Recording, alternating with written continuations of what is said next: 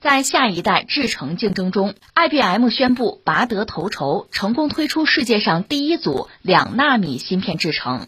与目前的七纳米制程相比，该技术预计可提升芯片百分之四十五的性能，并降低百分之七十五的能耗。这意味着两纳米芯片将成为迄今为止最小、功能最强大的芯片。其潜在优势包括将手机电池寿命延长近四倍，提升笔记本电脑的性能，并有助于加快自动驾驶汽车的物体检测和反应时间。由于可以降低能耗，两纳米芯片还可以减少数据中心的碳足迹。由于芯片制程突破速度逐渐放缓，导致半导体产业处于突破摩尔定律的瓶颈。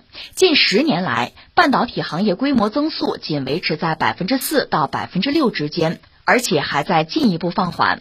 由此体现出从五纳米制程突破到两纳米制程的意义。IBM 强调，推进两纳米制程技术预期可带动更大规模计算应用，其中包括量子计算、AI。以及进一步带动诸如自动驾驶、五 G 或日后的六 G 网络应用。IBM 预计，真的普及市场还要几年时间。这个消息确实还是让人很震惊，代表人类在半导体领域一个最新的成果吧。我觉得有两个层面的事情可以聊哈。一个层面当然还得联想到我们中国放在一边，先就事论事吧。这次 IBM 他搞的这个东西。这是世界上第一款所谓两纳米制成的芯片，有人换算一下，就说每平方毫米面积上的晶体管数量，平均下来应该是三点三亿个，指甲盖大小的那个芯片上，一共是容纳五百亿个晶体管，可以这样来讲，所以这确实是，啊非常高水平的一种，其实它是一种工艺了，因为能力很强。呃，看到这个消息，当然从我来讲还是很震惊，但是最直接的反应是什么呢？就说那个摩尔定律还是有效的。摩尔定律大家可能都知道啊，对半导体这个领域、对科技领域有兴趣的，可能都知道这所谓叫摩尔定律。就英特尔的创始人戈登·摩尔，他是一九六五年提出来的一个，其实他是一个推测、一个猜想吧。根据他当时掌握的业界的状况，他说过一句话，说这个芯片啊，它集成的晶体管的数量大约是每二十四个月要增加一倍，这就所谓摩尔定律。我们说了，这本身是一个推测吧，是一个猜想吧。但是呢，实际上确实，整个人类的半导体行业还真就是在他推测的这条路上，这不是发展了半个世纪吧？有几次，包括今天，现在很多人说说摩尔定律是不是到头了？就人类的能力到头了？那纳米级了吗？就芯片产业到这儿再往前推就很难了。但现在终于还是到了两纳米，又往前跨了一步。所以给人最直接的一个感受是，摩尔定律看来还是有效。我们要承认它还是有效。第二个感受就还是说到美国在这个领域还是知世界之牛耳吧。IBM 确实是一家很了不起的公司吧。实际上，就半导体这个领域，美国确实是一直走在前面的。我们以前聊过，肖克利拿过诺奖嘛。二战结束那个时候啊，就在计算机啊、半导体这个领域，呃，英特尔最早搞出来的就是世界上第一款 CPU 作为集成电路吧，登上历史舞台是一九七一年。当时那个东西其实我们说也不大。就是按毫米说，三乘四，就那么大一个小东西，那上面可以集成两千三百个晶体管，也很了不得了。那叫十微米的制程，那是一九七一年啊，现在是二零二一年，如今是两纳米，它不是微米的问题，是进入纳米，而且两纳米的制程，这确实很了不起。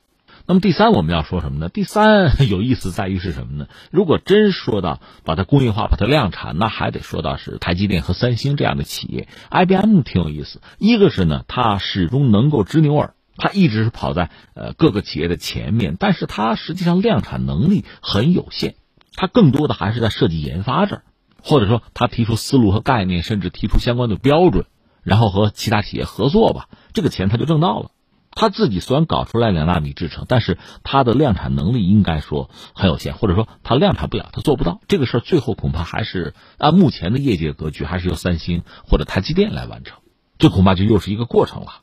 然后我们要说这个两纳米制程，这个比有人就和之前就是七纳米制程吧，那比起来还是有相当的优势的吧。一个是能耗肯定是低了，这个两纳米只需要使用七纳米芯片的百分之二十五的能耗。那如果相同功率，等于说它的性能提升百分之四十五。其实这个微电子，微电子关键在一个“微”字，这个“微”啊，微无止境嘛，越微，它使用的范围越广，或者性能就越高。你比如说像手机，我们都知道了，服务器、人工智能啊，什么五 G 呀，甚至量子运算呀，到六 G 呀，这个东西越微，当然效果越佳，这是人们追求的一个没有止境的一个一个努力方向吧。这是我们讲，这我们刚才等于说夸了夸 IBM 做的确实很了不起，这是一个技术上的很重要的成就哈。当然，两纳米制程什么时候真的就是被工业化、被量产，最后进入我们的生活？那可能还需要一段时间，我想这个时间多长，甚至还不好讲。我还有一个担心是什么呢？就 IBM 目前的这个玩法吧，它最终还是有一个成本问题。就追求这种极致的微啊，它肯定要在性能和成本之间要达成某个平衡，否则就得不偿失。所以这个恐怕需要在工艺上进一步的精进吧。这个放在一边。刚才我谈到这是一个层面，还有一个层面就要和中国有关，因为就在前两天我们注意到。中国外交部的发言人汪文斌先生在接受媒体采访的时候谈到这俩问题吧。这两个问题，一个是什么？说在中美关系紧张背景下，日本和美国为保障所谓的经济安全吧，意欲在半导体等关键产品和技术领域打造脱离中国的产业链。中方对此有何评价？还有一个就是说，日美出于经济安全考虑，正加紧拉拢其他国家，构建针对中国的所谓包围圈。中方对此有何评论？那汪文斌的评论呢？总的来说还是比较平和的。他就讲，全球产业链供应链啊，这个形成和发展是长期以来市场规律和企业选择共同作用的一个结果。把科技和经贸问题政治化，搞排他性的小团体，违背市场经济和公平竞争的原则，只会人为的割裂世界，破坏国际贸易规则，威胁全球产业链供应链的安全，最终是损人害己。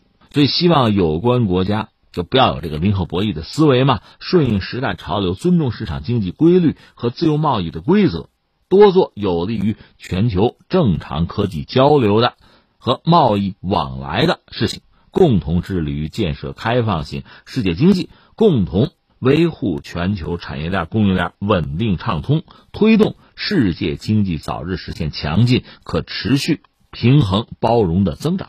汪先生这个回应吧，看了之后，反正我就乐了。为什么呢？就给人一种特别给人一种这个错乱啊，拿错剧本的感觉。就这套嗑哈，你看若干年前不是美国人经常拿这个跟中国人讲吗？好像中国人啊不尊重市场啊，破坏规则等等，就这套东西。现在是我们拿这套嗑跟他们说，那意思你们这么做不对啊，你们是不尊重市场规律啊，等等等等。所以真是这个此一时也，彼一时也。但是笑话归笑话，这事儿还是摆在这儿哈。我觉得，第一个我们要看到我们在半导体这个领域，我们还是落后的，这是实话。连这个都不敢承认，那怎么能够尽快的克服困难、解决问题呢？所以要承认我们的这个领域是落后的。这个落后，我又理解是两个层面。一个层面呢，相对好解决，就是刚才我们讲，就是我们毕竟是在一个市场环境之中。你比如说二十八纳米制程这个东西，我们能做啊，它比那两纳米那肯定要大。你论能耗等等其他的一些指标肯定不先进，但是它够用。那我们当今这个市场，每个人都有自己的选择，有些人可能选择的是顶尖，而很多人选择的是够用。所以从这个角度讲呢，不先进未必绝对是劣势，甚至从某种意义上讲，它还可能是局部的优势。所以这个好办。另一方面要看到中国在半导体这个领域这几年也算是叫猛醒啊，叫追赶呢。所以，相信我们在呃很多领域上会有突破，会有进境，这个没有问题。但另一方面，这个落后我要说的是什么呢？是在最尖端的、最顶尖的那个领域，我们现在是落在后面的。这个其实就就比较麻烦。那比较麻烦也不是没有办法，我觉得就两条腿走路嘛。一个就是奋起直追嘛。他做到两纳米制程，我们也得往这个方向努力啊。这个努力是必须持之以恒的做下去。因为即使在其他一些领域不那么先进的领域，大家能够合作，你还能够买到人家的什么东西啊？如果人家愿意的话，但是在最顶尖的这个领域，你是绝不可能从人家口中夺食的，就得靠自己。当然，另一方面呢，我们还得多一个心眼是什么呢？就这条路，目前半导体这个路归为基础嘛，已经到了两纳米制程了，摩尔定律到底还能够支撑多久，有效多久？五年或者十年？这个我们并不知道。但是这儿有没有一个弯道超车的可能？就是说摩尔定律是不是真的到最终啊遇到瓶颈很难突破？就传统的这种制程工艺吧，到一定的极限之后，天花板就很难突破了。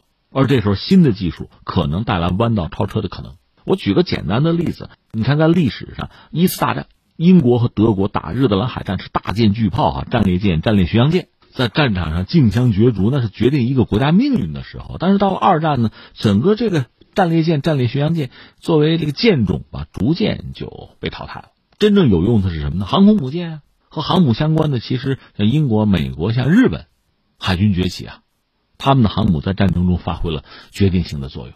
那说到中国人也很有意思啊，因为长期的积贫积弱吧，在这个一战、二战，在这个活塞螺旋桨飞机的时代，中国人没搞出像样的飞机来。但到二战结束，到抗美援朝作战的时候，咱们当时用的是苏联的，已经是喷气式飞机了，这叫重打锣鼓另开张啊。这美国人打完朝鲜战争，他们自己承认，共产党中国几乎在一夜之间成为世界上主要的空军强国之一。这话是他们自己说的，这不就是弯道超车吗？所以这种可能性是存在的。以前我们讲过，硅基和碳基各有长短，各有利弊哈。现在硅基的这个半导体这个领域是不是到了极限？那么碳基是不是迎来一个新的可能性？另外，像这个量子计算机什么的哈，我们也都在搞，多方下注，鸡蛋不要放到一个篮子里，也在谋求某种啊弯道超车的机会。所以现在我们看到 IBM 这两纳米确实是达到了人类的就半导体领域的一个新的成果啊。追求到了一个新的高度，但是它何尝不是更接近极限的最后的那几步之一？这种可能性也是有的。所以，我想我们也不必那么焦虑，那么悲观，下定决心做好自己的事情。那最后，我们再回到现实生活之中，不管说是中美之间也好，什么博弈也好，竞争也好吧，我们要承认，确实在半导体这个领域呢，我们是短板，我们容易被人家卡脖子。但是呢，两国之间的关系。不管是合作和竞争嘛，又不简单的仅仅是半导体或者高科技，还有很多其他的领域。就是说，我们有我们的牌，有我们的筹码，这本身也给我们在半导体这个领域奋起直追创造了一些条件，提供了一些空间和时间。